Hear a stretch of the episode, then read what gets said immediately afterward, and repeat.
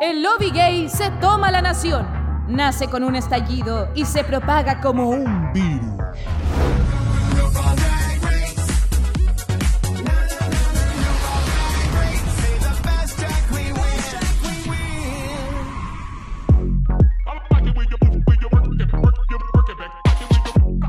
Bienvenidos todos a un nuevo episodio del Ole All Stars en Dictadura Drag. Aquí el Caco Camon Salva dándoles la bienvenida y en esta oportunidad, como están viendo en la portada, sí volvemos a tener a una invitada maravillosa.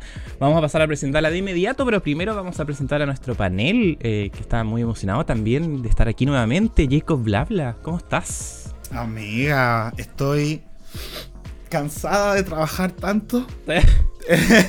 tengo mi trabajo estable, tengo mis pequeños pololitos que le decimos por acá a esas pegas alternativas para aumentar el salario, por supuesto. Y este podcast que tenemos que levantar todas las semanas.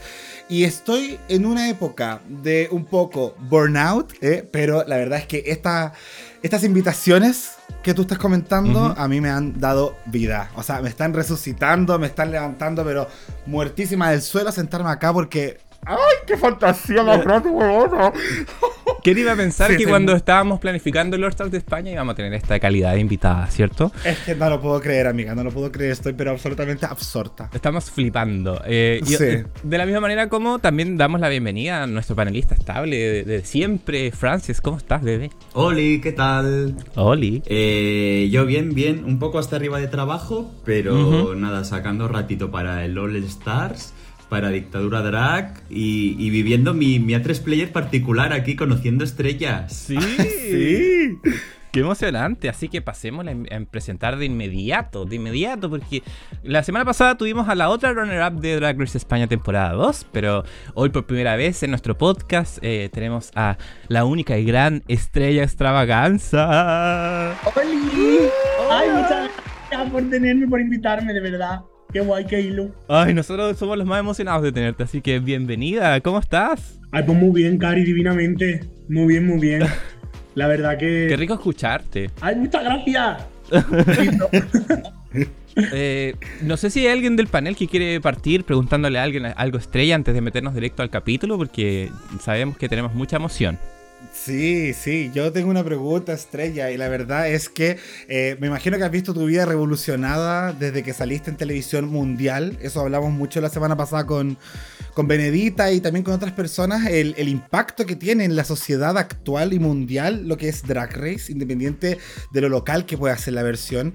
¿Cómo has vivido este viaje? Que además no solamente fue Drag Race, sino que después vinieron otros programas que también, me imagino que fueron como un orgullo eh, ser partícipe y protagonista de los mismos. ¿Cómo has vivido toda esta época? Pues muy guay, Cari. Yo, de hecho, todavía hay momentos en los que me pienso que no es real. En plan, de no puede ser que me estén pasando todas estas cosas, ¿sabes? O sea, de, en el momento en el que me dicen que sí a Drag Race, ya fue como muy fuerte, ¿no? En plan, de repente es como, ay, qué guay, por favor, mi sueño, en plan, lo estoy cumpliendo y tal. Pero luego es que se acaba Drag Race y te dicen, te llaman al teléfono, en plan, oye, miras que reinas al rescate, no sé cuánto. Y fue como, ¿qué? O sea, fue muy guay, pero claro, también era como mucha presión porque de repente era Sharon, Puppy y Supreme, en plan, tres personas que tienen como mínimo 15 años de carrera, ¿sabes? En este mundo. Y es como, y luego al lado yo, en plan, ¡Oli! no sé, la verdad que, o sea, ha sido todo como una cosa detrás de otra y siguen viniendo cosas y proyectos nuevos y la verdad que está siendo como un viaje súper bonito. Qué hermoso. ¿Y cómo ha sido la relación con la fanaticada? En España y fuera de España. Pues la verdad que en mi caso, por lo menos por regla general, la gente me recibe con mucho cariño y me manda mucho cariño. Sí que es verdad que yo lo que es hate, alguna vez que me he mojado con algún tema o algo, ¿sabes? Que he dicho alguna cosa y tal, y entonces pues la gente comenta en Twitter, pero porque Twitter es un nido de mierda en el que como te pongas a remover la mierda, vienen todas las moscas. Es horroroso sí. Pero si no, es verdad que ni durante la temporada ni nada, la verdad que siempre tuve como mucho cariño por parte del fandom. Merecidísimo. Sí, la verdad nosotros, para nosotros siempre la franquicia española ha sido muy cercana a nosotros porque obviamente el idioma de por sí eh, se acerca mucho a Latinoamérica, entonces acá hay muchos, muchos fans del, programa, de, ti en particular, de, la temporada 2 también, que tuvo muy, muy, muy buen recibimiento. Sí, es que la temporada 2 fue, fue increíble. O sea, fue increíble. Todavía hay gente que me escribe en plan de. es mi mm, contenido como mi comfort zone. En plan, cuando puedo me la vuelvo a ver otra vez. Y es como, Ah. ay, chica, qué, qué loca. no, la verdad que fue guay. Grabar la temporada 2 fue muy guay. Muy, muy guay. Sí. Yo quería decir, eh, yo sé que en Reyes de Pal- del Palique, Estrella, dijiste que teníais un grupo de WhatsApp de vuestra temporada. Ah. Ya que en ese grupo de WhatsApp tienes a varias protagonistas de esta temporada y de este capítulo en concreto. ¿Este capítulo se ha comentado en ese grupo de WhatsApp? Sí que se ha comentado, pero creo que se ha comentado poco en relación con lo que ha dado de sí el contenido, ¿sabes? O sea, sí que es verdad que hay muchísimo contenido, hay muchísimos tweets, hay muchísimos comentarios y todo. Y en realidad por el grupo no hemos comentado tanto, porque al final sí que es verdad que de nuestra temporada ahora mismo ya hace como dos años que la grabamos, entonces sí que es verdad que yo creo que la, la segunda temporada, y se está demostrando en, en el All Stars, que tenemos muy buena conexión y seguimos llevándonos mucho y nos queremos y tenemos como mucha piña, pero es verdad que bueno, que ya hace dos años y al final pues las relaciones se acaban enfriando un poco. Entonces, lo que comentamos un poco por el grupo suele ser todo como bastante genérico, ¿sabes? Luego, por ejemplo, pues cuando sí que te interesa el, yo qué sé, yo por ejemplo, cuando me interesaba en plan, Zelda se tuvo que borrar Twitter por el- todo el hate que estaba recibiendo también y tal. Y, y eso ya, por ejemplo, lo hablé con ella por privado, ¿sabes? En plan, le escribí en plan, Cari, ¿cómo estás? ¿Cómo te encuentras? ¿Quiere que hablemos un rato? Tal y no sé qué, ¿sabes? Y fue como una cosa, al final acaba forjando relaciones que son como más íntimas, ¿no? Más de one to one y, y al final, pues bueno, las cosas que son como más íntimas las acabamos comentando como por privado. Y luego el grupo pues está, pues, no sé, pues para pasarnos memes, para pasarnos cosas de Twitter. Esta persona. Como todos los grupos. Claro. Claro, exacto, ¿sabes? Un poco más como de cajón de mierda. Oye, yo tengo también otra pregunta. Eh, bueno, ya que hablaste de que conversas con Setla sobre esto, imagino que igual la impresión es fuerte. Eh, ¿Has pensado vivir una experiencia parecida? ¿Entrar al All Stars? Eh, ¿Qué pensáis de esta exposición? Porque al final el público de Drag Race es súper pasional. Es- eso es como, como hinchada de fútbol un poco. Sí, a ver, yo en cuanto al All Stars estaba como un poco 50-50, ¿sabes? O sea, había una parte en la que sí que me apetecía entrar cuando, me, cuando nos llamaron. Había una parte en la que me apetecía entrar porque yo sí que es verdad que como me lo pasé tan bien durante la, mi temporada, me lo pasé tan sumamente bien, eh, pues claro, sí que había una parte de... mm, Ahí no sé, y si vuelvo a vivir la experiencia. Pero luego, por otra parte, también lo que me restaba era precisamente, pues el, el- el fandom de Drag Race es como muy pasional.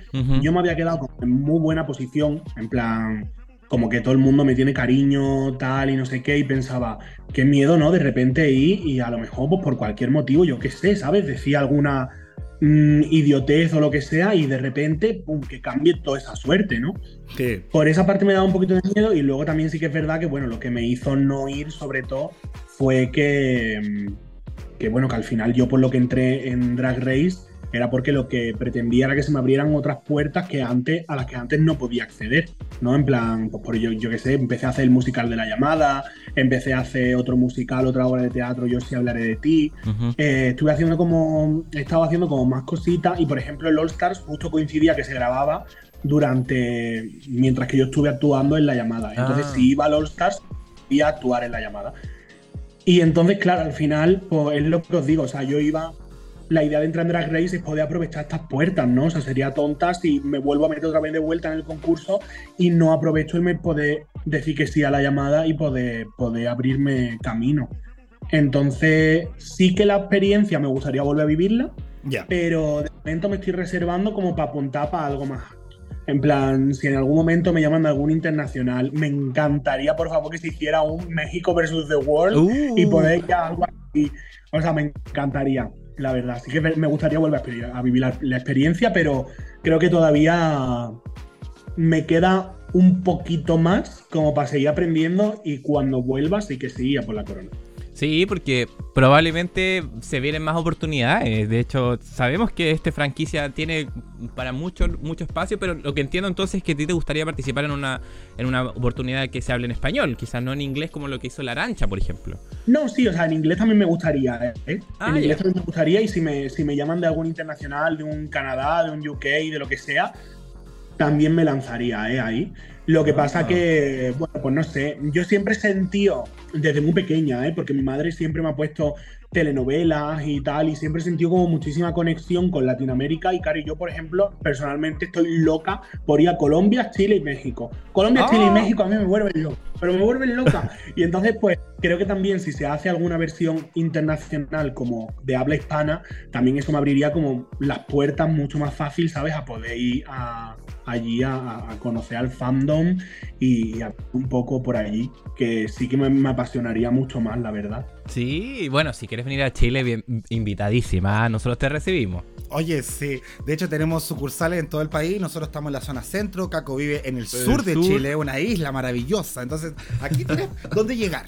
Eh, Estrella, vamos, vamos a Chile, Estrella. Vénganse me juntos. encantaría, Cari. Me encantaría, de verdad que sí, ¿eh? Bueno, pero ahí hay que jugársela para que quizá un productor también traiga estrella en su- con su show completo y aparte también poder conocer y ahí también aprovecha de venir Frances y ahí estamos todos juntos. Claro. Claro. A mí me lleváis vosotros, Dictadura Drag, me patrocinan. Obvio. Sí. Ah, claro, un tour total. No, de hecho, Estrella, una cosa, un, un- como un approach. Eh, el productor en cuestión que contrata a muchas chicas de todo, él viene a este programa de vez en cuando. Él aparece por acá. Nosotros lo conocemos, entonces déjale un recado así por último que para que te traiga. pues. Chica, pues que ya sabe, que me llame, que me escriba. Y hombre, por favor, estoy deseando ir. Raúl, no seas egoísta, trae la estrella. Raúl, por favor, llámame. Listo. Con ese mensaje estamos perfectos entonces para comenzar a, comentar el capítulo 4 ya, eh, Girl Bands Battle, eh, que parte con la pose eliminación de, de Paquita. Eh, te pregunto al tiro estrella, ¿qué, qué te pareció? Bueno, lue- luego de no haber aceptado la, invitación a participar del All Stars, cuando ya viste el elenco, ¿cómo, cómo lo viste? Qué emocionante ver a tus hermanas también participar nuevamente. A mí mm, me pareció el elenco, o sea, me pareció muy guay, creo que está muy bien elegido, pero me pareció un poco locura, por ejemplo, por las de la tercera, en plan, que prácticamente, Ah, o sea, de hecho, sí, bueno, no sé si esto lo puedo contar, yo es que siempre en estas cosas, Cari, me, me paso y cuento más de la cuenta. pero de hecho ellas, la emisión del programa les pilló que justo acababan, o sea, habían entrado a grabar el All Stars. Entonces, claro, sin ni siquiera haberte visto en tele, sin ni siquiera saber cómo está reaccionando el público hacia ti, ya meterte otra vez de vuelta a gastarte unos dinerales porque entrar en el programa vale un dinero horroroso para hacerte todos los vestidos, me pareció un poco una locura, la verdad. Me Valientes. pareció bastante. Sí. Y luego, pues las de la primera temporada lo entiendo bastante guay, porque al final ya hacía tres años más o menos de su temporada y tal. Y creo que era bastante guay. Y las de la segunda, yo creo que estábamos todas así como un poco en plan de. Mm, no lo sé. Creo que. O sea, mi- desde mi punto de vista, creo que un All Stars y tal está hecho para cuando. Pues por ejemplo, le ha venido súper bien, yo creo, a Jessica White, ¿no? En plan, ella entró en su temporada, luego como que volvió como a descender un poco y ahora de repente esto le sirve como otro empujón para volver a subir. Entonces yo creo que el All Stars en sí en general creo que está bastante como... de- ha sido demasiado pronto, ¿sabes? Ah. Porque creo que a ninguna le ha dado tiempo suficiente como para que la gente se olvide o como para seguir evolucionando mucho en el drag, ¿no? En plan, al final, pues yo qué sé, yo por ejemplo eh, estoy con clases de canto, estoy con clases de baile, estoy, ¿sabes? Con pegándole con clases de interpretación, en plan, pegándole como muchísima, como mucho trabajo a todo esto, ¿sabes? Para que en el momento en el que me vuelvan a llamar, que de repente sí que haya como una evolución y tenga cosas nuevas que mostrar, pero creo que fue bastante apresurado. Creo que se hizo un poco con la cabeza loca. Es verdad. Lo, lo, lo, lo que comentas tú de que no se había alcanzado a emitir la temporada 3, eso lo sabíamos. No es, no es nada tan eh, ocu- Ah, vale. oculto. No pecaste. Pero sí, no hay claro, pero problema. sí, compart- sí compartimos lo, lo que dices tú de que fue muy pronto quizás para las de la temporada 3 porque entendemos también de que lo que dices tú hay que evolucionar y hay que dar espacio también para poder eh, aprovechar las oportunidades que se presentan fuera del programa. Claro. Eh, el, el Reto de esta, de esta semana fue, eh, como habíamos dicho, los Girl Groups, donde la Supreme pasa a presentar todo este, todo este tema de que iba a ser la misma canción, solamente que en vez de pop iba a ser eh, urbano, para ir variando un poco. Eh, vimos que la división de los grupos fue muy como rápida, donde todas las de la temporada 2 quisieron quedar juntas, muy inteligentes de su parte, y las otras por defecto quedaron separadas la- las dos de la temporada 1, que era Sagitaria con Puppy Poison, y también la de la Góngora. Así que, ¿les parece que pasemos al tiro a comentar eh, cómo estuvieron estas presentaciones? Ya pues. Vamos. El, el primer grupo, que era eh, la- con la canción Superstar, pero la versión pop, eh, se denominaron Ovagirls. Yo entiendo que obviamente es en homenaje también a, a las acciones de, de Anna Loki, ¿cierto?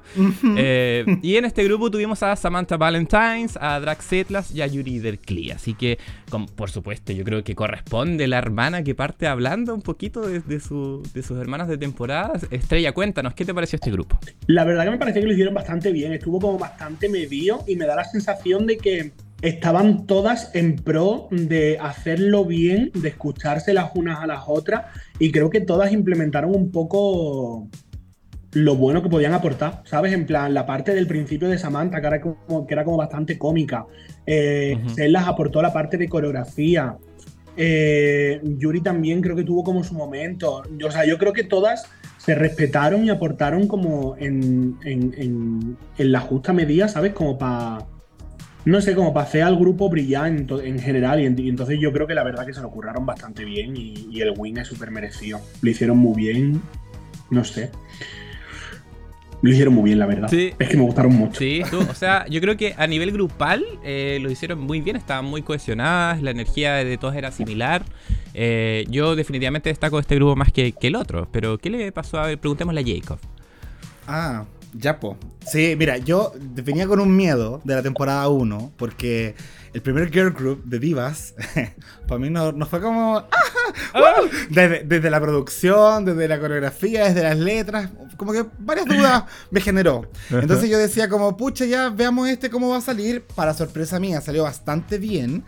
Aún así siento que los versos fueron muy cortos, muy muy cortos, como que literalmente eran dos ideas. Mm. ¿Cachai? Eh, y en ese aspecto puedo destacar mucho el trabajo de Setlas, creo que fue una gran protagonista, de hecho, eh, líricamente su voz es la que más se escucha durante toda la canción. Por ejemplo, yo pierdo a la Samantha, líricamente, en el coro, sobre todo. Eh, ya, bien, buenos pasos. Me gustó el tema de los 30 centímetros sobre el suelo. Creo que funcionó. Eh, la letra de Yurigi para mí fue la más rica en información, en juego. Cuando hizo esta cosa de la ópera, también creo que es aprovechar y poner su marca dentro de la presentación. Y eso siempre se agradece. Eh, creo que fue la más interesante en lo que es la, la lírica. Y la tercera para mí sería la Samantha, porque Claro, me encanta el humor de what the fuck, what the hell y toda esa weá. Me, me da mucha risa cuando empieza con eso. Pero sentí que después como que se quedó como en una frase como con Samantha vas a disfrutar. Y fue como, Ya. ¿y, y eso nomás? me quedé ahí, un poco corta. Y la vi media perdida en la coreografía en algunos momentos. No sé si ver. visto lo mismo que yo. Samantha sí que es verdad que en coreografía es un poco un pato. un pato. O sea, durante el Hotel de la Reina yo la miraba, es que me, me hace mucha gracia porque siempre me acuerdo, claro, yo como estoy acostumbrada de venir de, de, de mi Leaf y tal, que siempre hemos tenido como una especie como de formación un poco teatral, ¿sabes? Pues estoy como muy acostumbrada a, aunque yo esté mirando el escenario y tal, un poco de tener como visión periférica, ¿no? En plan de estar mirando un poco hacia los lados, cómo están haciéndolo tus compañeras, para que si de repente están las dos subiendo el brazo, ¿sabes? En plan, y las tres a la vez subiendo el brazo, ¿no? Por ejemplo. Y yo me acuerdo que cuando estábamos ensayando para el Hotel de la Reina, le decía, Samantha, cariño, pero tú, visión periférica. Y me decía, visión periférica, ¿qué? ¿Qué, qué te quiere callar ahora? Y era como, Cari, pero por favor. Ay, de verdad, o sea, es como, es bastante pato a la hora de bailar. Y sí que es verdad que mm, a mí, como, o sea, la que más me gustó de las tres fue Sedlas. Y creo que esta semana también la hubiese puesto en el top y, la- le hubiese puesto el win además, la verdad. O sea, la hubiese mandado a hacer el lip sync también una semana más. Ah, ya, ya, Pero- pero, in- interesante, porque yo creo que eh, en su momento igual el jurado debe haberlo pensado, porque quedó en el top eventualmente, pero eh, como había ganado tanto, quizás por ahí dijeron ya, diversifiquemos un poco la cosa. Creo que, Puede ser. creo que fue por eso. Porque Ujú. dijeron, ya, o sea, ya basta, deja a esta niña que deje de hacer lip sync, que descanse un día, porque si no, o sea, si no, ya si, si también hubiese hecho el lip sync, ya no me quiero imaginar los comentarios de, uy, favoritismo que hubiese habido por ahí. Probablemente. Exacto. Oh, sí. Que suele pasar. Eh, Frances, ¿qué te pasó con este primer grupo? Cuéntanos. Eh, mira, me pasó un poco lo que, lo que habéis comentado ya. Yo estaba como Jacob, yo tenía mucho miedo después de la temporada 1, porque para mí los de Divas fueron eh, fatal. Eh, entonces, este grupo la verdad que me gustó mucho, me gustó mucho, sorprendido, porque no me lo esperaba. Eh, sí que lo que comentaba Estrella, sí que las vi a las tres como muy alineadas en, en hacerlo bien, cada una aporta su granito de arena. Eh, tuvieron, iba a decir la picardía, pero me parece como muy básico de intentar buscar un vestuario más o menos similar. Que el otro grupo mm, no lo vimos y es como, jolín, o sea, es que ibais todas tan diferentes. Entonces, de este grupo me gustó mucho eso. Eh, yo a Samantha no la vi tan perdida, yo la que vi perdida fue a Carmelo, el coreógrafo, que estaba detrás mirando a Sedlas todo el rato. Que es en plan, chico, tan, tan de listo que vas aquí dando órdenes y tal, y vas perdidísimo tú bailando. Mm. Pero bueno, yo con Carmelo también, no sé por qué, no, no me genera ninguna empatía. Ah. Entonces, sí, sí, no, no sé. Y, y después de este capítulo, menos, vaya. Entonces, me gustó mucho este grupo, la verdad, creo que el win muy merecido.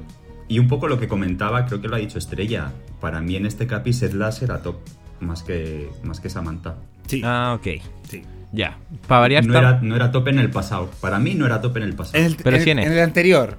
Pudieron haber hecho ahí el Ah, en el arreglo. anterior. Y, y así no se veía Claro. tan el favoritismo, el favoritismo. Y seguramente Misagi pues no estaría de bajón en este. Claro, es que... Ah. Bueno, vamos a llegar ahí. Vamos a llegar ahí. Hay que hablar de eso. Ah. Eh, yo, la verdad, la, la- mi favorita en este grupo fue Yurigi, eh, por su capacidad también de hacer la, la canción distinta. Se escuchaba su voz de fondo y podíamos de alguna forma ver que eh, esta, esta ópera que ella aportaba eh, le dio una sensación distinta a la canción. Sí. Sí, Lo metía esa- de repente entre. Sí. No, y Claro. el cierre con el. Cuando se. Ah, sus Ah, peladas. quedaron todas peladas. Eh, buenísimo ese bueno. cierre, Sí. buenísimo. Me pareció guay, me pareció interesante, me pareció darle como un giro un poco más, ¿sabes? Como Mm. no quedarse en... O sea, yo creo que este son el tipo de propuestas, ¿sabes? Que hace Samantha, que las enriquece un poco con este rollo un poco más trashy, un poco más cómico. Y me pareció guay, la verdad, me gustó mucho. Sí, justo coincidió que las tres estaban calvas, así que qué mejor que aprovechar ese elemento. Vimos a la pupi que, que se quería sumar. Nos pasa, nos pasa después del Snatch Game que yo a Sedlas ya cuando lo oigo hablar solo escucho a Alex Guibaja. Un poco, Ah, no la vivís. un poco. Pero incluso hablando normal. Sí, Hola, bebé. sí, sí. Ya la escucho decir la bebé y ya digo, es que, es que ya, no, o sea, ya la veo. Está en el personaje nuevamente. Sí, yo, yo ya veo al Guibaja. Total. Bien, hablemos entonces del segundo grupo, eh, el 3HC, eh, hasta el coño, eh, que era eh, Superstar, pero la versión urbana. Ornella Góngora, Sagitaria y Bubi Poison. En esta oportunidad, entonces, ya que Frances quería defender a Sagitaria, escuchémoslo, a ver qué, qué No, dice no, no, este- no, no. de este Yo, equipo. la verdad que en este capítulo, en, en cuanto al reto, no, no los voy a defender. Ah, ok. Porque, porque me recordó al Divas de la temporada 1, efectivamente. Ah, Eh, ya. ya. lo dijo incluso Yurigi, que le había parecido como muy lineal. No sé si el problema fue la base de la canción, que ya era como muy lineal, pero luego ellas creo que tampoco se esmeraron mucho. Eh, y las vi como, no sé, muy desenganchadas la una de la otra. Un poco lo que comentaron ellas mismas después en el capítulo. Ornella lo dice que al principio fue un poco, un poco difícil. Y, y no, no me gustó. No iban muy coordinadas ni en los looks ni, ni en nada. Se me quedó como un botón merecido, la verdad. Sí. Pucha, hubo mucha diferencia entre el primer grupo y el segundo, quizá. Además que en, Mucha. en este grupo no sé si habrá sido porque era una versión urbana, pero como que abusaron del autotune. Onda, hasta la Puppy Poison, que dentro de todo canta bien. Eh, Sí. Como que igual tenía su autotune ahí, como. Pero Eh, no, no es, no es algo intencional, así como Bad Yal, que como que el autotune ya es parte de Yo la asumo- Yo asumo que sí, como, por eso te digo, como porque es el género urbano. Sí, yo asumo que sí, que también sería algo intencional. Quiero, quiero pensar. Queremos pensar. Sí. Eh, Estrella, ¿qué te pasó a ti con este segundo grupo cuando lo viste? Yo creo que ya estaban un poco. Hasta el O coño. sea, ellas mismas. Sí, en plan, ellas mismas ya se, se vieron diciendo, bueno, ya está, otra vez están las de la, las de la segunda temporada juntas, lo van a hacer bien y ya nosotras nos vamos a ir al lip sync, en plan, vamos a intentar hacerlo lo mejor posible, pero asumamos ya que vamos a ir al lip sync. Entonces, ¿qué pasa? O sea, bueno, al lip sync, aquí no al lip sync.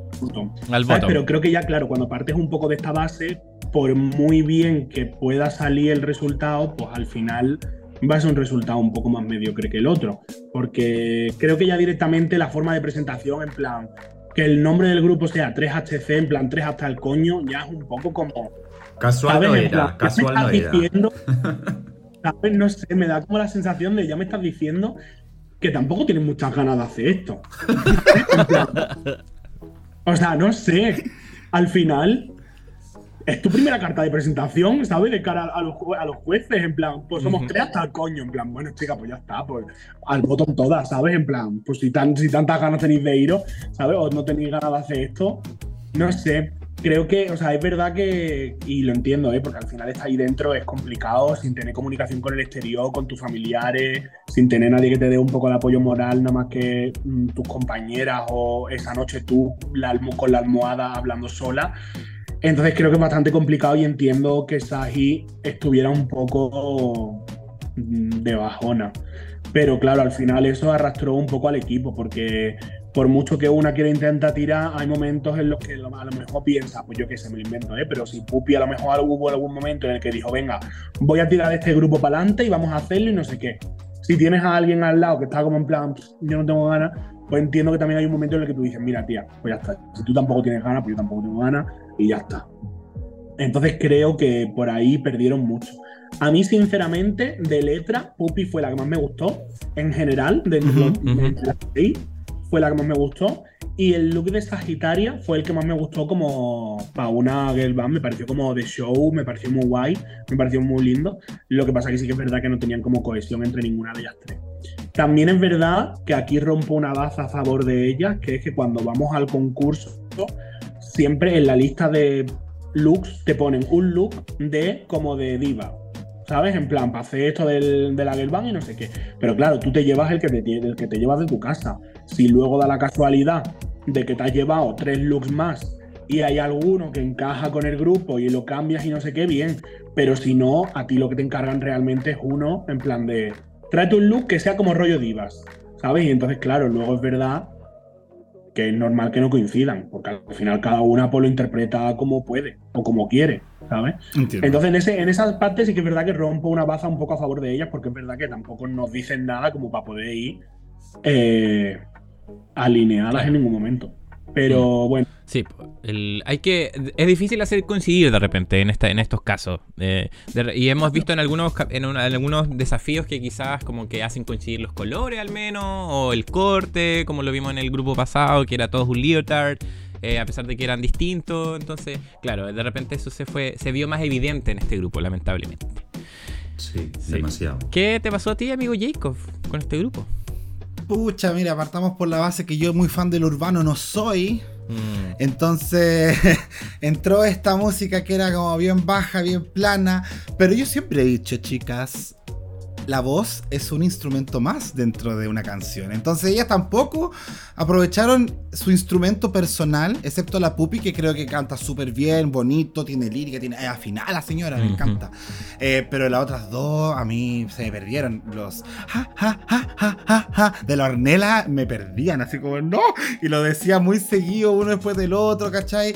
Eh, en cuanto al baile también estuvieron débiles.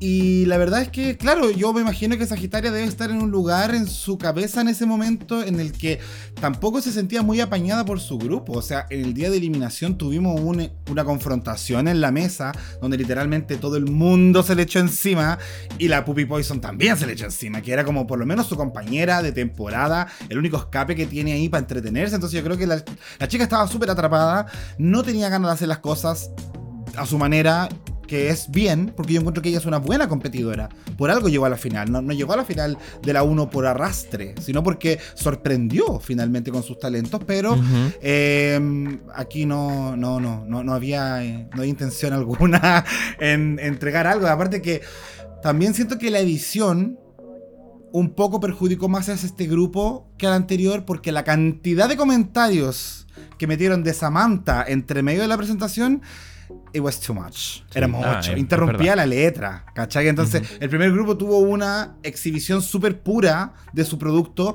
pero este no. Eh, entonces, un poco siento que de repente a España Drag Race se le escapa de las manos estos vicios que tiene, me refiero en la postproducción o quienes realizan el programa. De repente quieren mucho como hacerte ver que para allá tiene que ir la cosa y hasta se siente de repente un poco forzado.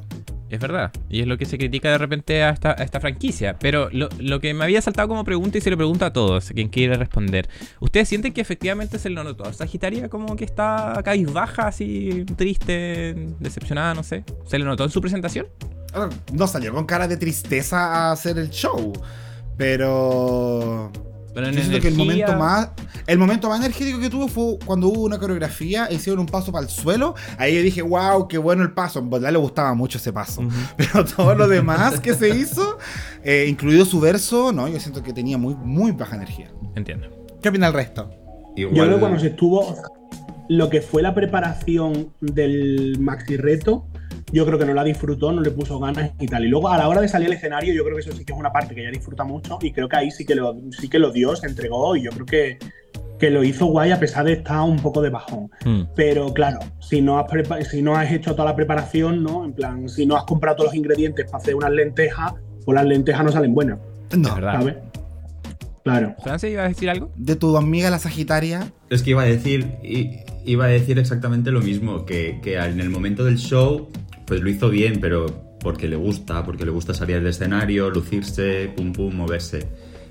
Pero es que es eso, durante la preparación ya la vimos que interactuaba poco, que pues tampoco le daba mucho al coco, también yo creo que la edición, en este capítulo ya la edición la he vivido un poco mal, mm. porque no se me parecía, me ha parecido todo el capítulo un poco forzado de, vamos a hablar de Sagi, ella se está disculpando, vamos a hablar de Saji, vamos a criticar lo que está haciendo Saji y no sé si es que en realidad nos hemos perdido muchas cosas que pasaron fuera de cámaras o qué, porque Ornella también dice que la sacó de quicio y ni en ningún momento vemos a Ornella sacada de quicio. No. Todo lo contrario. Entonces, no sé, me da la sensación de que nos hemos perdido mucho de todo lo que ha pasado o lo han forzado todo para que llegase este momento, no lo sé. Yo tengo una pregunta, pero que puede ser confidencial. Ya vieron. Si no puedes responder la estrella, tú di nomás, que no puedes responderla. Ya. Vale. Pero hay más convivencia fuera de la grabación, dígase un lugar al que ustedes llegan post grabar, donde ocurren cosas como Sagitaria sacando de quicio la Ornella o María Edilia ganando el Miss Congeniality, no lo entendimos. como que hay un lugar donde pasan cosas que nosotros no podemos ver.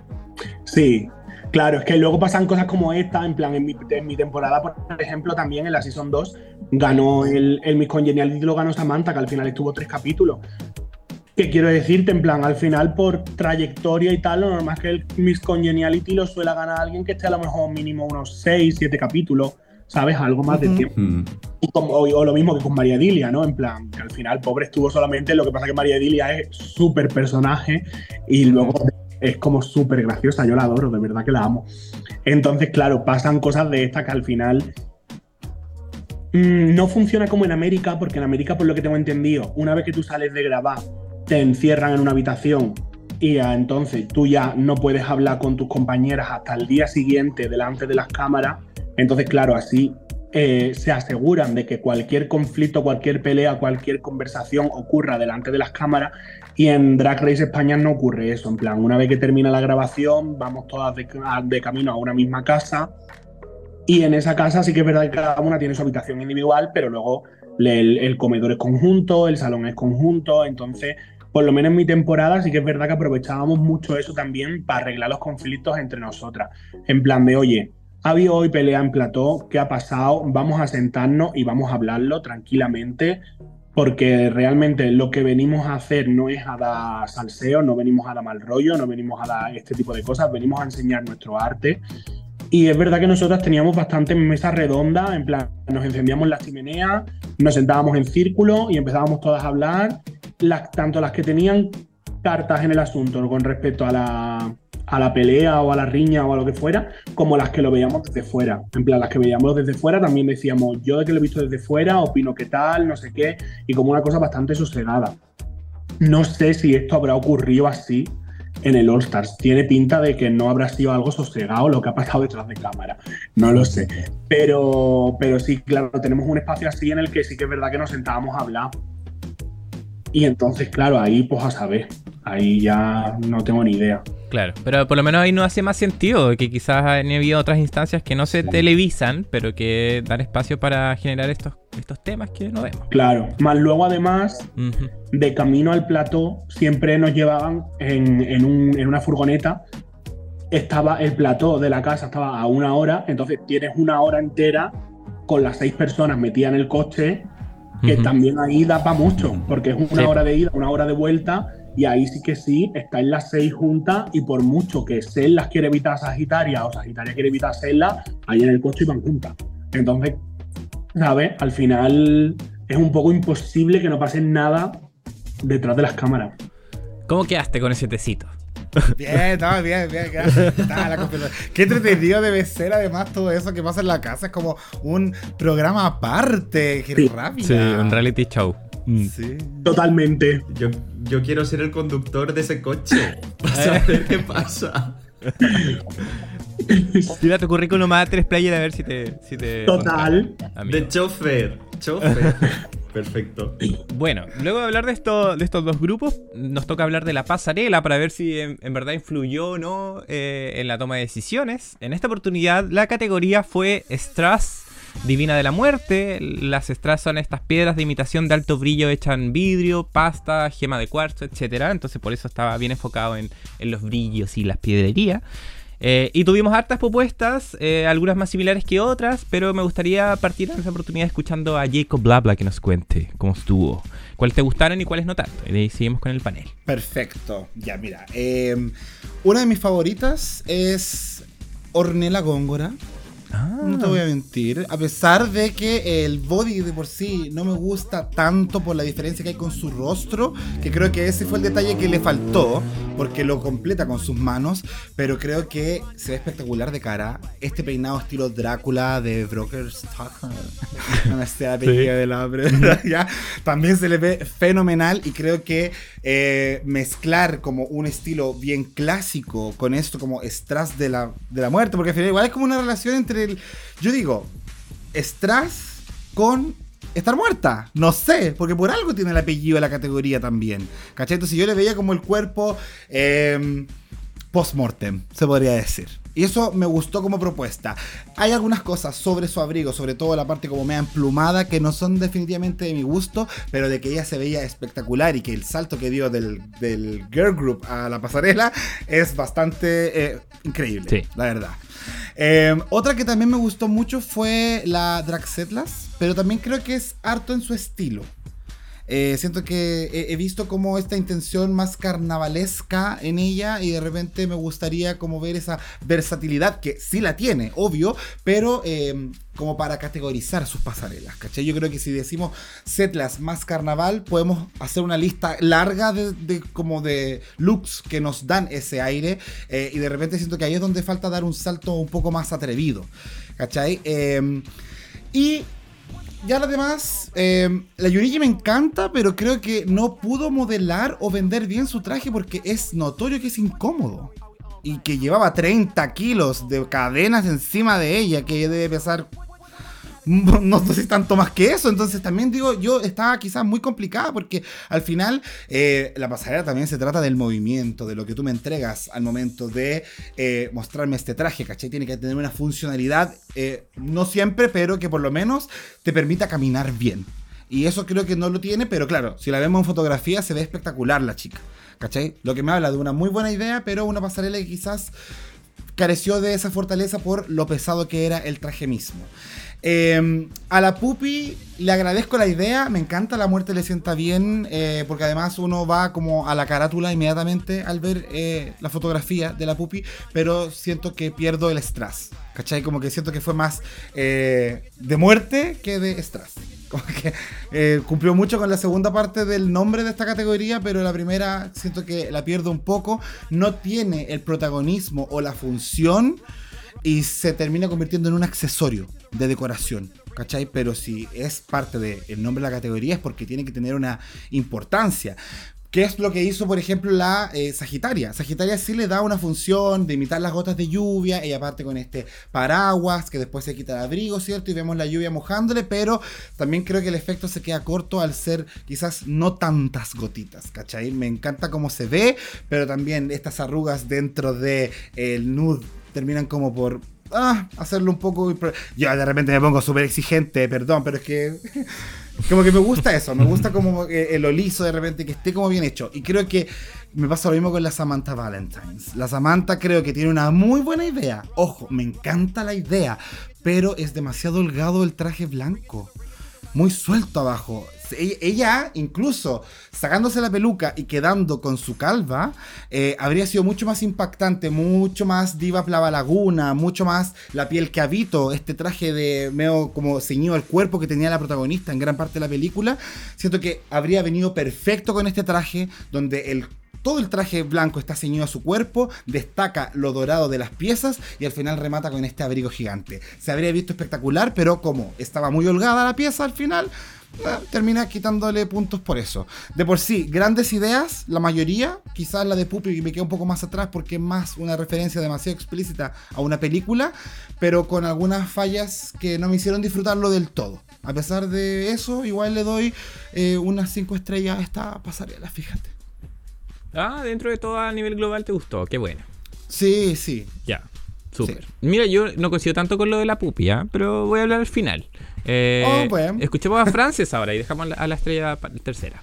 Vamos allí. Yo voy a empezar por el bottom y me duele en el alma decirlo. Pero puede ser que la Sagi, lo que decía Jacob, se queda como corta igual un poco. Para un All Stars igual le faltan más gotitas de lluvia a este look. No, no lo vi muy impresionante, no, no lo vi muy sorprendente. De hecho, creo que la peluca igual le queda como muy plana para lo que nos tiene acostumbrados Saji, que siempre tiene alguna onda, algún un algo. Y aquí, no sé, no, no veo nada que me llame la atención. Más allá de que se le cae un zapato en el runway. Oh, cierto. Se me quedó un poquito. Mm, un poquito. Me. Mayhem Miller, un poco. Pero bueno, me voy a quedar con la Sagi de bottom. Además, creo que en el reto está bien el bottom. Pero bueno, hablamos de los looks. Y tengo que decir que para mí otro bottom que no. que está trabajado el look, pero que no me gustó es el de Ornella. No, no me gusta mucho ni el abrigo este que lleva. No, no compro la historia de que va. de que se ha inspirado en un pez. Mm, no lo veo en ningún sitio porque, porque es azul no, lo sé. Igual si se hubiera pintado la cara más azulada, pues hubiera dado más esta impresión. Entonces, mm, para mí esos dos bottoms los veo bastante claros. Y en el top, yo dejaría a Yurigi, aunque este vestido tiene que ser incomodísimo, la pobre no se podía mover y de hecho cuando sale a las valoraciones sale con un candelabro de los tres. y, con otra peluca. y es uno y una peluca, porque el de la cabeza no lo puede llevar más que es en plan, chica, la foto impresionante, pero la pasarela te ha quedado un poquito ahí coja. Hmm. Y Sedlas, aunque tiene un look que tampoco es nada nuevo, me gustó. Me gustó, me gustó ahí el rojo, todo el strass.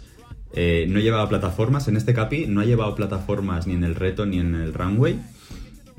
Y, la verdad que comparándolo con el resto de looks, para mí Yurigi y Sedlas se llevan, se llevan la palma. Así que tengo que decir que Puppy me gustó mucho, me hizo mucha gracia y lo vi muy, muy de su estilo, ¿no? Muy, muy camp, de repente esa mano que sale ahí del vientre, el candelabro que, no sé, me gustó. La verdad que Puppy y además que la vi guapa, eh, no paraba de hacer caras todo el rato en las valoraciones de las demás. Eh, Puppy me gusta mucho, me está gustando mucho en esta temporada. Y, bueno, y de Samantha me gusta mucho la cara, muy guay, mucho la peluca. Eh, el look también me gusta en realidad, yo la veo muy guapa y tal, pero, pero igual un poquito más por debajo que sus compañeras de, del, del grupo. Perfecto. ¿Ya? Sí, ahí me hace más sentido. Pero escuchemos a la experta, eh, ¿qué, dice, ¿Qué dice Estrella de todo esto? Experta que va, pero sí que coincido, coincido 100% contigo. O sea, en todo. Eh, fíjate que sobre todo me molesta mucho en plan porque el look de Sagitaria en cuanto a diseño para mí es mi favorito, pero me falta mucho más strass, me falta como eso, esa grandiosidad, ¿sabes? En plan, si este look llevado con, con una New Delusion, todo lleno de gotas y una peluca que tuviese dejado como más tal, en plan, me parece que hubiese sido brutal, ¿sabes? O sea, el concepto en sí me parece muy bonito, pero luego es verdad que llevado a, a la pasarela, en plan, lo que llevó, pues se me queda un poquito corto. Por eso también la pondría como en el bottom. Y el de Ornella me pasa un poco lo mismo. Tampoco termino de comprar como el concepto de que sea un pez. El pez. Y creo que era tan sencillo como haberlo arreglado en plan. Yo creo que. No sé si se refiere a ese pez, pero yo creo que todo el mundo tenemos en la cabeza ese típico pez de las profundidades que tiene la bombilla que le va hacia, hacia adelante. ¿Sí? En plan, esto simplemente es como añadirle en la peluca una fibra de vidrio con una bombilla que vaya hacia adelante y todo el mundo se lo hubiese comprado. En plan, es simplemente un detalle que ya la gente lo hubiese comprado. En el, me pasa lo mismo, en el top yo creo que también pondría a Sedlas y a Yuri. Porque es verdad que lo de Sedlas tampoco me parece tan innovador, porque al final es, puramente drag canario, no, no, hay ninguna, no hay más concepto de drag, pero me parece que está muy bien ejecutado, me parece digno de All Stars y me parece grande y bonito. Eh, y con Yuri me pasa lo mismo. Me parece que es grande, que es bonito, que tiene piedra, en plan, que ha cogido como súper bien la categoría y ha dicho, ¿queréis piedra? ¿Queréis strass? Pues cagarse, porque voy a meterle aquí 30 kilos de piedra, ¿sabes? Y eso, pues, chica, pues la verdad que me parece guay. Luego, a mí el concepto de, de Puppy sí que me gusta muchísimo. Me parece súper guay que haya pensado en la muerte sienta también y me parece que está como bien contado creo que era fácil caer en que la mano con la abertura del corsé, el candelabro y tal fuese cutre y no, ha conseguido que no parezca cutre, ha conseguido que quede mono, pero sí que es verdad que no tiene lentejuela. O sea, no tiene strass, es todo lentejuela. Mm. Mm. En plan, para un look que se llama Strass Divina de la Muerte, pues entiendo que lo que decíais, ¿no? Que al final lo que tiene que predominar tiene que ser el Strass y aquí no, no veo Strass. Y con Samantha me, pasa también un poco lo mismo. Me gusta muchísimo la cara, con la peluca, el abrigo. Tengo ciertas dudas con el vestido y el mono. En plan, no lo sé si me termina de encantar. Mm, pero me parece que está marcándose un glow up increíble a lo que ofreció nuestra temporada. Y, me parece que también esta pasarela, o sea, Quiero decir, te pongo en el bottom y pongo en el top, pero me parece que están todas de 10 y me parece que la pasarela se la han currado y me parece una pasarela dignísima de un All-Stars y me parece preciosa. Sí. La verdad. Sí, todo el rato. Sí, al final eh, tenemos que decir quién nos gusta y quién menos nos gusta, pero comparativamente hablando, pero de por sí nos gustan, nos gustan todas. Eh, Exacto. Sí, yo, yo comparto el diagnóstico. A mí me gustó mucho eh, Yurigi Setlas. Eh, me gustó también eh, Puppy Poison, pero entiendo la crítica de, del Strass. pero agradezco en el caso de la Pupi que mantenga su esencia, que ella igual siempre es buena para referenciar, es buena para tirar comedia también en sus pasarelas. y lo que siempre se criticó en la temporada 1 era que no era tan pulido sus looks. Entonces creo que en ese sentido ella viene a, a, reformular eso, lo mismo lo que vemos en Samantha, ¿cierto? Eh, siempre ella va a mantener su esencia de también ser un poco graciosa y venir a, romperla, como dijo la, estrella, como de ser un poco más trashy, pero aún así eh, lograr eh, mantener siendo un poco más pulida. yo agradezco también a la Yurigi que le haga un esfuerzo por hacerlo más como... porque se nota que estaba complicada, que le pesaban los brazos y todo. Entonces, aún así, el compromiso de, jugársela por un look así, yo lo valoro mucho. Y Setlas, claro, es una, una silueta que quizás hemos visto en ella, pero el hecho que ya no ocupe plataformas y que también eh, cumpla con la categoría y sea un look súper pulido y súper elevado, y creo que también funciona maravilloso. Eh, ese es nuestro diagnóstico de lo que es la pasarela. Eh, si pasamos a hablar de los resultados, el equipo ganador, de acuerdo también a nuestro diagnóstico, fue el primero, Over Girls. Eh, pero las que quedan finalmente en el top 2 para pasar al lip sync es Samantha Valentines y Yuri Klee. Es decir, eh, la dejan safe. Habíamos comentado ya que no nos hacía tanto sentido. Eh, que quizás hubiésemos dejado a Setlas eh, por sobre Samantha, decían, ¿cierto? ¿O no? Sí. ¿Mm? Sí. Y lo reafirmo. Sí. Perfecto. Para mí personalmente, entre Samantha y Yuri, me podrían haber elegido a cualquiera de las dos. Creo que lo hicieron bastante bien. No me, no me hubiese importado si hubiesen elegido a Samantha en vez de a Yuri o a Yuri en vez de a Samantha, pero sí que hubiese dejado a Seblas. Ah, ok. Oye, ¿te puedo hacer una pregunta? Eh, media dis- indiscreta. Sí, claro. ¿Qué opinas del, ¿Qué opinas del jurado? Mm, Pues no lo sé, a mí la verdad que me gustan y me caen bien. Yo creo es que no lo sé. Yo conmigo en mi temporada creo que fueron bastante justos. En plan, cuando me dijeron, mi amor, mm, esto no, llevaban razón. Y cuando me dijeron, mi amor, esto sí, creo que sí. Eh, no lo sé. Yo a mí la verdad que el jurado me gusta bastante. Ya. Pero viéndolo por afuera y también como eh, leyendo lo, lo que tanto se habla por los fans, porque una cosa, una cosa es como que los fans ya ni siquiera van por las reinas de España, directamente van por los Javis, toda la semana, por Ana Locking de repente. Entonces, ¿qué opináis de eso? Mm, no lo sé, es que también en este caso yo creo que al fandom se le olvida mucho que los jueces sí que es verdad que toman cartas y yo creo que tienen un poco de presencia, pero que al final de- esto no deja de ser un concurso, un programa de entretenimiento y que detrás hay una cadena y hay unos intereses de cadena Ujú. y hay, hay voces más grandes, ¿sabes? O sea, yo creo que al final los jueces también a veces son un poco portavoces. Sí. No Mm. lo sé, o sea, tampoco lo puedo decir como a, a- a ciencia cierta y que, lo, que esté súper segura y que tenga pruebas. Pero yo creo que al final se nos olvida que detrás hay una productora que es Buen Día, que hay una cadena que es A3 Player, que, ¿sabes? Y que ellos también deciden, tienen voto y voz en, en lo que se acaba haciendo y cuáles son las decisiones. No son solamente, no son los Javis, ¿sabes? Que digan, pues aquí, por mi santo huevo, hoy gana Sagitaria. No, ¿sabes? al final yo creo que ellos no dejan de ser un poco también unos mandados. Sí que tendrán un poco de opinión, no digo que no, que sean, no, no digo que sean títeres, pero, pero bueno, que, que al final yo creo que la gente carga mucho contra los jueces, que he leído hasta tweets en plan de Supreme, no te voy a perdonar esto, ¿sabes? Y Supreme, yo alguna vez que he hablado con ella es como, Ari, a mí, en plan, que, ni que yo mandara, ni que, yo, ni que el programa fuera mío, ¿sabes? Y creo que esto también hay veces que, que al público se le olvida. Claro, a ver, Estrella tampoco puede criticar a los Javis si después de la llamada drag la pusieron a hacer la llamada. Es que claro,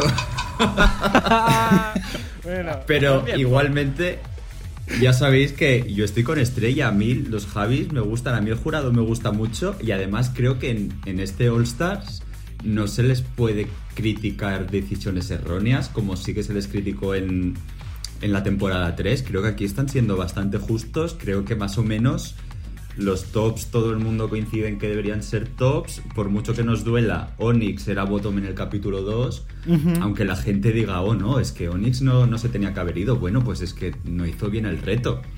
Sí, pues. Entonces, yo, creo que, es que... que también que nada, que iba a decir que hay muchas veces también que, y lo entiendo, pero al fandom le ciega un poco el amor que tiene por sus favoritas, ¿sabes? En plan de, no, no, no, en plan, yo no quiero que se vaya y como no quiero que se vaya, no quiero ver quién lo ha hecho mal o quién lo ha hecho mejor y es como, bueno, amor, al final tienes que intentar ser un poco más objetiva, ¿sabes? Y mirarlo desde fuera y ser un poquito Claro. crítica, que no porque te guste, tampoco quiere decir que sea mala drag, que lo haya hecho, que no, en plan, simplemente, pues chica, hay veces que tenemos un, un traspiés, un tropiezo, te vas al lip si no lo haces bien y te vas para casa porque al final es un concurso con eliminatoria.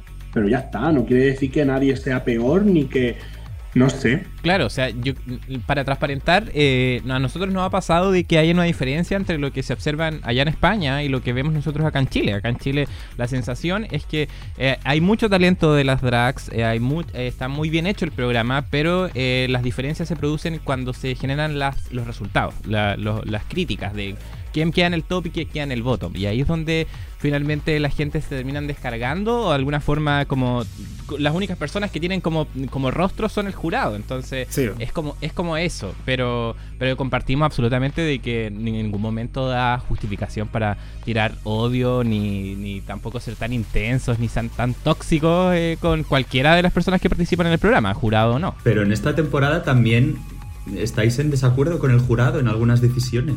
Por Yo, por ejemplo, la semana pasada con Saji y Setlas sí. Pero aparte de eso, Pero, pero delante mencionaste algo que fue como un efecto mariposa, que finalmente una decisión que varios pensamos que fue errada, terminó afectando mucho a una participante y su desempeño en este capítulo puede ser como que no, fue consecuencia de lo que pasó en el capítulo pasado. Entonces de repente a mí me pasa eso, que siento que hay muchos jurados en otras franquicias que son un poco más cara de póker o más chiquitos como en su reacción, un poco para no mostrar tanto la, euforia. Y siento que acá igual se desatan. Entiendo que estas pasiones son justificadas y que ocurren, ¿caché? Pero de repente se siente como que gritan mucho por las mismas todas las semanas. Y ahí yo entiendo porque Sagitaria se fue directamente al cuello de producción. Eh, y ya estamos hablando de otra cosa. ella no es una fan, ella es una participante que está abiertamente diciendo que en esta temporada hay favoritismo. Entonces, complejo. Bueno, bueno. Pero. Un tema serio. Sí. un tema muy serio. hablemos, hablemos del botón, porque eh, el botón finalmente fue Sagitaria con Reina Góngora, ¿cierto? Eh, sí. Y acá, antes de pasar al Antac, vemos una pausa que hace Sagitaria, donde ella también argumenta que ella es la que siente que debe ser eliminada. un poco hemos visto esta dinámica de diferentes instancias en todas las franquicias, que hay alguien que ella siente que es su momento, que quizás es, razón para renunciar. Y lo que el ANTAC también se, critica harto, en ella en particular, es que eh, por qué si ella tenía la disposición de renunciar, por qué no lo hizo al inicio del capítulo y no esperó a los resultados, todavía con la esperanza de que quizás hubiese quedado en el top y cambiar un poco la opinión. Eh, y también en el caso de Sagitaria vemos de que cuando habla con las compañeras que están en el top, eh, ella dice, bueno, si tú decides que yo me merezco quedar, yo voy a aceptar esa decisión, entonces también vemos que no estaba tan segura de, su posible renuncia. igual es, un, es un tema interesante. Sí, aunque yo sentía que estaban presionándola mucho, como no puedes. O sea, que en verdad, igual siento que fueron re mala onda con la chica. En general, cualquier cosa que ella decía era como, ¡No! ¡No! ¡Toma! ¿Cachai? Como que estaban todo el rato así y al final casi que la Supreme misma le dijo como, bueno, si tú quieres renunciar, pero eso no es decisión tuya, es decisión de tus compañeras. Y como que yo digo, a ver, la decisión de renuncia en la vida es de uno. Como que si yo me quiero ir, yo me voy nomás. Tú no me puedes obligar a quedarme. Pero la Sagitaria fue mucho más eh, digna y dijo: Ya, está bien, hago caso a la señora que me está diciendo que no puedo irme. Y queda en manos de las compañeras. Entonces, al final, claro, la Samantha dice, ah, que tú me dices esto, después me dices lo otro, pero al final siento que todo el mundo le estaba diciendo como, no puedes renunciar. Entonces, al final, ¿qué le queda a ella decir? Bueno, entonces no renuncio y si quieres que me quedo, me quedo, ¿cachai? Pero yo siento que estaba un poco enjaulada en su, en su manera de pensar. Mm. Sí, yo creo que fue como un momento un poco incómodo.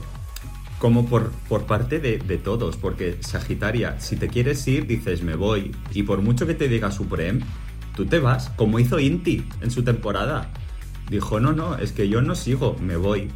Pero en el momento que te dicen, no, es que no depende de ti, la otra dice, ah, ah, pues vale, pues me quedo. No, chica, si te quieres ir, vete. Y también, claro, no sé por qué Supreme le dice, no, es que no depende de ti. Bueno, sí, sí que depende de mí. O sea, si yo no quiero estar aquí, me voy. Claro. Entonces, no sé, pues Saji, si no lo tienes tan claro, no, no, no, tires la piedra en plan, no, es que me voy, pero, pero bueno, si no me puedo ir, pues me quedo. Y, si la chica se quiere ir, pues dejarla que se vaya. Entonces fue como, jolín, es que veo como que ninguno está dejando que, el otro mm, se exprese. Entonces me parece, no sé, yo lo vi un poco tonto por parte de Saji decir, no, me voy, no, no puedes. Ah, vale, pues, pues nada, pues ya sabéis qué hacer, chicas, eliminadme. Pues cállate y ya cuando vayas a, a deliberar les dice, chicas, votadme a mí porque me quiero ir. Que lo hemos visto. Sí. Y lo hubiese, lo hubiese visto como mucho más digno, pero ahí en medio de repente me voy yo. y le dicen no, y dice, ah, vale, pues no. es como, joder, a ver. Bueno, es que yo creo, no sé, yo creo que fue como un poco, en plan, ese momento de calentón, ¿no? En el que te viene y dices cosas en plan de, mira, da igual, yo cojo y me voy, ¿sabes? En plan, se le, se le fue un poco la fuerza por la boca y luego a la hora de la verdad, de tener que hablar con ellas como en privado y no sé qué, dijo, uy, espérate, y si en verdad no lo he hecho tan mal y tengo la posibilidad de quedarme y que estén a Ornella en plan, mmm, yo qué sé, ¿sabes? Luego como que se echó un poquito para atrás, yo la entiendo. También es que, yo qué sé, que te den la oportunidad de ir, que tal, que no sé cuánto, y luego está allí y irte, tiene que ser como toma, la toma de decisión tiene que ser un poco complicado, ¿sabes? Y luego sí que es verdad que yo entiendo la parte de que decís de es que parece que Asahi a, la mínima que decía algo, en plan, se le estaba como, ¿sabes? Como que todo el mundo se ensañó con ella y no sé qué, no sé cuánto. Eh, porque sí que es verdad que se la ve como en el capítulo, en plan, ay, pobrecita, ¿no? En plan, ya está, que deje como, o sea, vamos a dejarla ya respirar. Pero también creo que habrá muchas cosas detrás de cámara, como decíamos antes, que no se habrán visto, porque como decía Ornella, en plan, hasta a mí me ha sacado de quicio y eso, por ejemplo, no se ve. Entonces, mm. yo creo que, quizá también hay mucho contenido del que no somos conscientes como para que em, igual en algún momento luego ya pasó como a decir, pasamos a decir, ay pobrecita, pero igual el resto tenía las otras cinco cabreadísimas diciendo, no puedo más. Sí. ¿Sabes? Es que claro, tampoco lo sabemos. Habrá que traerla ah, para que cuente qué pasó. Eh. sí, invitémosla al podcast. Pero en todo caso, igual, eh, como bien decían ustedes, está, está, en su derecho a renunciar, está en su derecho a renunciar en el momento que quiera, está en su derecho también de cambiar la opinión. Eh, y si en verdad quizás si es cuando conversó con sus compañeras también se sintió un poco de arrepentimiento de lo que decían caliente, como decía Estrella, eh, también puede ser. Eh, el tema aquí es que como la edición no nos ayuda tanto, no nos cuenta toda la historia y donde se producen ciertos vacíos y ahí nos generan las dudas y nos generan las incomodidades. pero era importante comentarlo. Hablemos entonces del el lip sync. El lip sync eh, for, the, for the win, ah, no, eh, por su legado en, español, eh, de Yurigi versus Samantha, con la canción de Nati Peluso, la, que teníamos ahí en el jurado. Increíble ella, muy emocionada, ah, de las juradas más emocionadas que hemos visto, ah, muy involucrada con, lo que estaba viendo ahí. Con la canción mafiosa, esta canción del 2021, bien, bien buena, bastante movida. así que Estrella, cuéntanos qué te pareció el, este lip sync. Pues creo que estuvo bien, pero tampoco me volvió loca. En plan, creo que la fuerza que tienen las canciones de Nati y la fuerza que tiene Nati encima de un escenario y tal, creo que era para haber hecho una cosa potente. Sí, una explosión. Sí, igual que estos son elecciones de canciones, ¿no? Hay canciones, por ejemplo, que yo que sé, la del primer capítulo, o sabes que no, creo que la canción ya no invita a que sea un lip sync icónico, pero una canción de Nati Peluso invita a que sea un lip sync icónico. Si se hace bien, esas canciones invitan a que se te queden como marcadas en la cabeza. Y bueno, creo que fue un lip sync como bastante ok. Y no sé, le dieron el win a Samantha, pero tanto si se lo hubiesen dado a Samantha como si se lo hubiesen dado a Yuri, hubiese dicho que ok. Ya. No muy memorable, quizás. Claro. Jacob, tú que estás moviendo la cabeza ahí. Es que estoy de acuerdo, no fue muy memorable, a pesar de que la Yuri sí tenía los movimientos correctos, muy Mirage, ¿cierto? Pero así como la Mirage, tampoco se sabía la letra, bueno, ahora yo ya, sí, yo estuve harto rato mirando, le decía al principio así, cuando hizo el gesto con la mano, ese como la, lengüita con los, dos dedos, ya, hasta ahí, bacán. De hecho, siento que todo lo que hizo estaba muy correcto, su vibra era increíble, se veía muy sensual, movía el cuerpo como correspondía.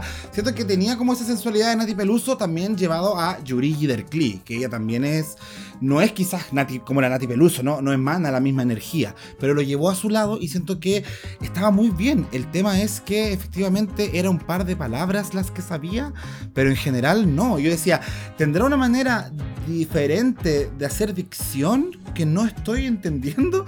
Pero no, no era tan así, no era tan profundo, simplemente no se sabía la letra. Eh, así que nada, pues yo creo que ahí estamos ante un, un delito lamentablemente. pecado capital. Pecado capital. Y la Samantha, con su boca bien roja, pronunciaba cada una de las palabras. Y lo vimos. O sea, era evidente. A mí la vibra de ella no me, no me dio... Bueno, es que Samantha, eh, ahí la estrella, yo sé que vio en vivo todos esos lip sync de Samantha que dentro de todo lo que hemos visto, siento que igual mejoró su manera de hacer show. O sea, por lo menos me, agrada mucho más que sus primeros tres lip sync de España 2. pero eso, aún le falta para, para ser de mis favoritas. Pero de que se sabía bien la letra, sí, ella cumplió con la tarea, ¿cachai? Ya, o sea, para ti ella justa ganadora. Sí, sí, por ese ítem, lamentablemente. Ok. ¿Y el caso de Fran? Eh, yo también vi el lip sync un poquito meh, eh, pero yo, por ejemplo, me decanto por, por Samantha por Samantha. Nosotros, yo sé que tenemos muy en el recuerdo sus lip syncs en la temporada 2, pero eh, a Samantha, si la ves en directo, tiene muy buenos shows, hace muy buenos lip syncs. Yo la he visto hacer de Cristina Aguilera aquí en Razmataz con Marina. ¿Ya? Y, y Jolín hace muy, muy buenos shows. Entonces, no sé, yo a Yurigi tampoco la vi como muy segura haciendo su lip sync. Hacía como unos pasitos que, eh, no sé, la- lo vi un poquito ridículo, pero no en el buen sentido. Así como Samantha puede ser muy ridícula queriendo, igual que Estrella en muchos lip syncs que hace que ella es así. Pero Yurigi no, no la vi que lo hiciera a propósito. Entonces, para mí, Samantha se lleva, se lleva este lip sync, sí. Ah, perfecto.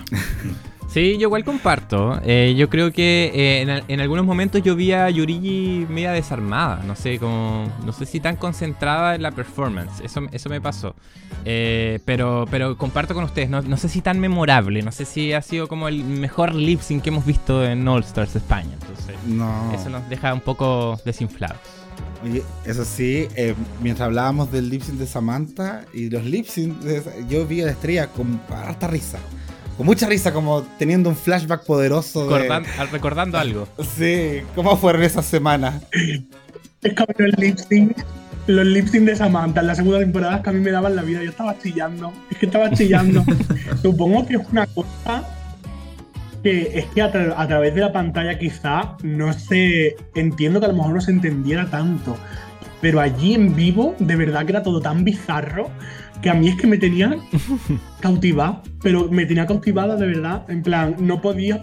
O sea, no quería parar de verla. Quería que siguiera. O sea, las canciones me parecían cortas. Una sensación totalmente distinta. Porque Estrella también hace shows muy bizarros, porque su talent de gorda y divina sacándose ketchup de las tetas, claro, dime tú. Claro. Una cosa bizarra. No he podido ver ese material. Entonces, claro, yo la veía hace cosas, en plan, el momento en el que, con, después del runway de La Noche de la Bestia, con la cara llena de sangre, se pegó la, la zapatilla aquí en la cara, iba haciendo como que no, no se veía y no, como que no, no se encontraba, no veía y no sé qué. Yo estaba chillando, estaba chillando. Muchas- Buenos recuerdos. ah. Pero bueno, eh, en honor a la redención también de la, de la narrativa de Samantha, ella es la que gana este lip sync luego de, de haber visto lo que comentábamos en la temporada 2. Y ella toma la decisión eh, de apoyar eh, a la compañera que ya estaba con un pie afuera. Y lamentablemente para el team Sagitaria y para Frances, eh, la eliminada es Sagitaria. Y ella, dentro de todo, contenta, igual, o sea, se sintió una cara de aliviada de decir, bueno, cumplí y, y vine y me presenté y di lo mejor de mí hasta que ella se sintió agotada y era su momento nomás. pues. Así que, Francis, te escuchamos. ¿Cómo viste la eliminación de Sagitario? A ver, después de, este capítulo la, la vi bastante justa. No me pareció justa, por ejemplo, un poco lo que comentábamos de la edición o si nos hemos perdido material. Porque yo estuve todo el capítulo en tensión y con, con rabiando, tampoco histérica, pero con un poco de rabia porque, jolín, le decían, Saji, ¿cómo estás? Y cuando ella respondía, pues que estaba mal, te ponían los confessionals diciendo, pesada todo el rato con lo... Pues chica, no le preguntes cómo está. Si, si luego no la vas a escuchar y te va a parecer una pesada. Entonces, yo creo que este, a mí este capi de, de esta temporada, de momento, para mí ha sido el peor. Ha sido el que he vivido con más tensión. Mm. Entonces, bueno, pues mira, Misagi se ha ido, no pasa nada. Seguiremos viendo la temporada y disfrutándola. Ya ha dicho ella por Twitter, seguid viendo la temporada porque en los dos capis que faltan voy a aparecer igual. Entonces, la vamos a ver. y yo feliz por eso. Pero bueno, sí, yo creo que este igual era el capítulo de, de Sagitaria para irse. Bien, lo, lo vi bien también. Ella no quería estar. Mm. Las compañeras ya igual no tenían mucha paciencia con ella. Por lo que hemos visto, no lo sé. Y bueno, y ya está, me pareció bonito cuando se fue que le dijo Ornella te quiero, le dijo a Pupi que la quería también. No a Setlas. Y ya está, un bonito final para Saji. Igual se fue así como. Le dijo te quiero pupi, pero así como para que no, decirle no te quiero a Setlas. Ah, igual fue como. mm, mm. Sí, un Sí, poco así. ¿cierto? un poco Ya, así. yo también lo vi. ¿Cómo que no? Bueno, ya. Ve, de nuevo esa parte y te darás cuenta que hubo un poco de shady ahí. Oye, le, quería preguntar a la, a la estrella, eh, luego ya que tenemos un top 5 más o menos definido, eh, ¿quién, ¿a quién te gustaría a ti que se llevara la corona? Yo, la verdad que, o sea, haciéndole caso al track record, se la merece Sedlas. Eh, pero me tiene bastante el corazón dividido con Samantha porque la quiero mucho. Pero es que Sedlas se nota que se lo ha currado mucho.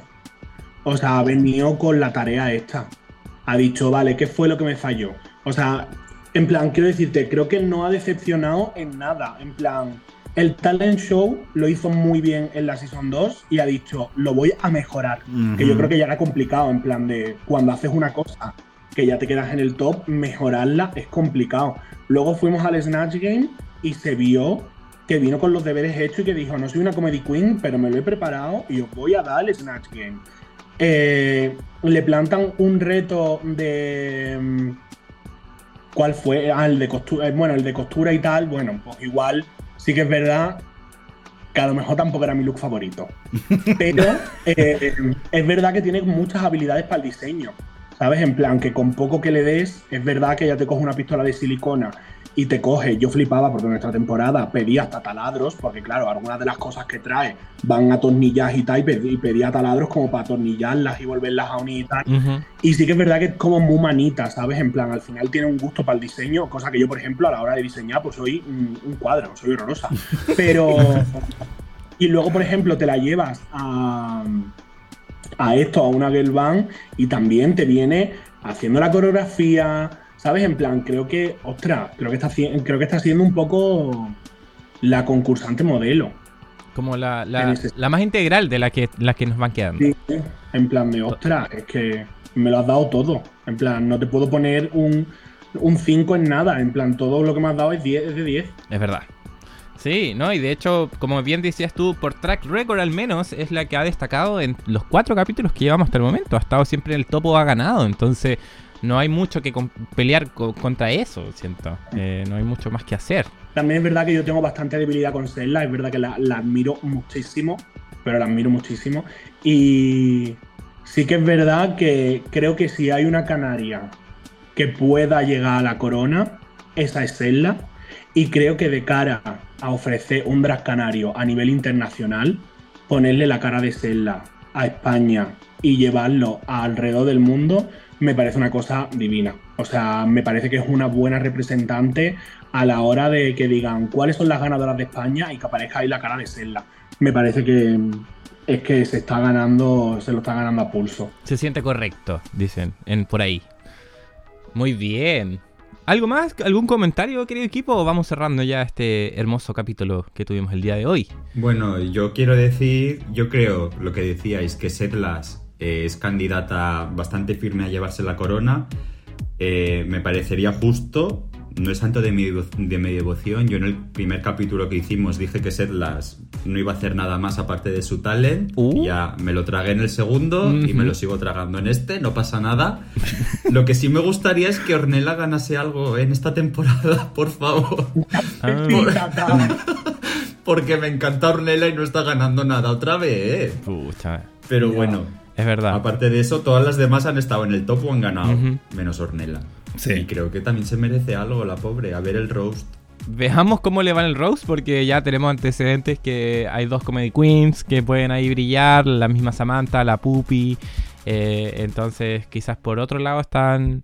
Porque, bueno, hablando un poco del adelanto, tenemos el roast, vamos a tener a las eliminadas de vuelta que van a tomar una decisión ahí. Eh, si es que eventualmente caen tres al voto, van a salvar a una. Eh, y también asumimos que en la final vamos a ver eh, el look de las eliminadas, en la coronación y todo, así que eh, todavía hay un poco de tela por cortar.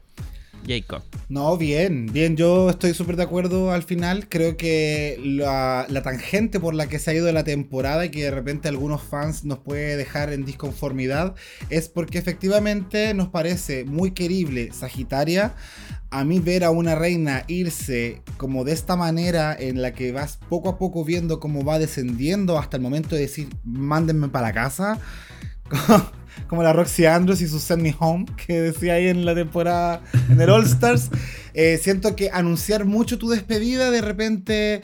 Eh, rompe el hype, eh, puede afectar un poco, no es como que te vayas ante una sorpresa del fandom que no se esperaba tu eliminación y que en parte quien participó, no, no participó, pero también le echó harta leña al árbol caído fue Setlas. Entonces, como que estoy un poco cruzado con las Setlas. Eh, reconozco sí su valor como drag. Creo que es impecable. Eh, siento que si se fue en la temporada 2 fue porque... Rafael Acarra fue Rafael Acarra, no fue Draxetlas ahí la culpable. Entonces, eh, creo que ahora tiene una redención hecha. Ella vino por su venganza y lo está consiguiendo porque efectivamente tenía todo súper bien planeado. Y creo que al final nos queda eso, como que se premie la excelencia drag independiente de las opiniones que podamos tener personalmente del, participante en cuestión. Eh, así que yo creo que por ese lado la senda va correcta. Lamento mucho que algunos fans estén tan molestos con la franquicia, eh, porque igual siento que eso un poco mira en desmedro el talento de las que van quedando. Y no debería ser así, pues chicas. Hay que apoyar el drag, local y no local. Exactamente. Oye, y pero si la Z no es santa de tu devoción, ¿quién, te gustaría que se llevara la corona? Mm. Yurigi Derkley. O sea, para mí es mi reina desde la temporada 2, me encanta ella. Sé que no es como, uy, la última chupada del mate y todo, pero en cuanto a personaje, me fascina la Yurigi. Entonces, que siga avanzando, que ya sea su segundo win, que trate de ponerse un poco a la par con Setlas, me parece estupendo, pero parece que Setlas ya va como 10 kilómetros más adelante, entonces está complicado. Pero yo le tengo fe a mi niña y si no gana, bueno, que participe en más temporadas como la Mayhem Miller. no. Una y otra y otra. Es la nueva y no. La Yuyubi. Muy bien, entonces con este lindo análisis vamos cerrando este episodio y felices de haber contado con la participación de Estrella Extravaganza por primera vez en nuestro podcast. Ah, espero que lo hayas pasado bien, querida. Eh, Súper. Maravilloso. Y bueno, si quieres dar, mandarle algún saludo a Chile, a tus fans de Latinoamérica, que tenemos hartos por aquí que te escuchan. Chile, por favor, espero ir pronto y conocerles, de verdad que sí, muchas gracias. Es que estoy deseando, ¿eh? de verdad es que no lo imagináis, es que no lo imagináis. Es que de hecho siempre digo que me da miedo ir porque creo que voy a querer quedarme a vivir. creo que no voy a querer volver allí. Siempre lo digo, ¿eh? Ay, qué bacán. Sí, vecina. Sí, te ayudamos con la nacionalidad. Me encantaría. no, pero la verdad, para nosotros ha sido un placer, eh, nos hemos reído mucho. Eh, tú, como eres, tu esencia es muy divertida. Eh, nuestra, nos, has enamorado con tu personalidad, así que nosotros felices de contar contigo. Y esperamos que vuelva en otra oportunidad. Espero que sí. Muchas gracias. De hecho, me encantaría poder conversar contigo quizás más en, otro ítem, poder conocer más de tu vida personal, de tus proyectos, de tu futuro viviendo en Chile, porque es un hecho, hay que decretarlo. Eso dice el secreto, hay que decretar las cosas. Eh, pero yo también muy agradecido eh, de esta conversación que fue como entre amigas, y eso me encanta a mí, sentir una confianza, porque de repente uno ve a sus a las personas que un poco idolatra, les tiene mucho cariño, les tiene mucha admiración y se siente como nervioso. Ah, yo le conté a la Caco que cuando fuimos a la DragCon me pasaba eso, yo estaba muy como, ay, no sé qué hablar con esta gente, me da nervio, pero eh, a través de estas videollamadas y de estas conversaciones eh, se va un poco como regulando la cancha y somos todos iguales al final, entonces eso me encanta, eso me encanta. Muchas gracias por, por tu entrega en este capítulo.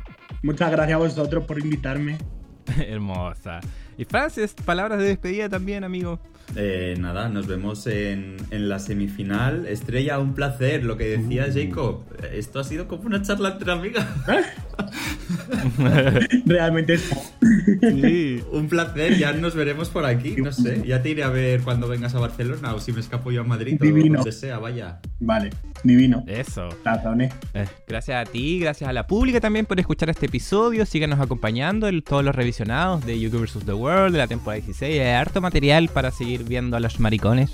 Así que eh, gracias por escuchar Dictadura Drag y nos vemos. Que estén muy bien. Chao, chao. Chao. Besitos, besitos. Chao. Chao, chao.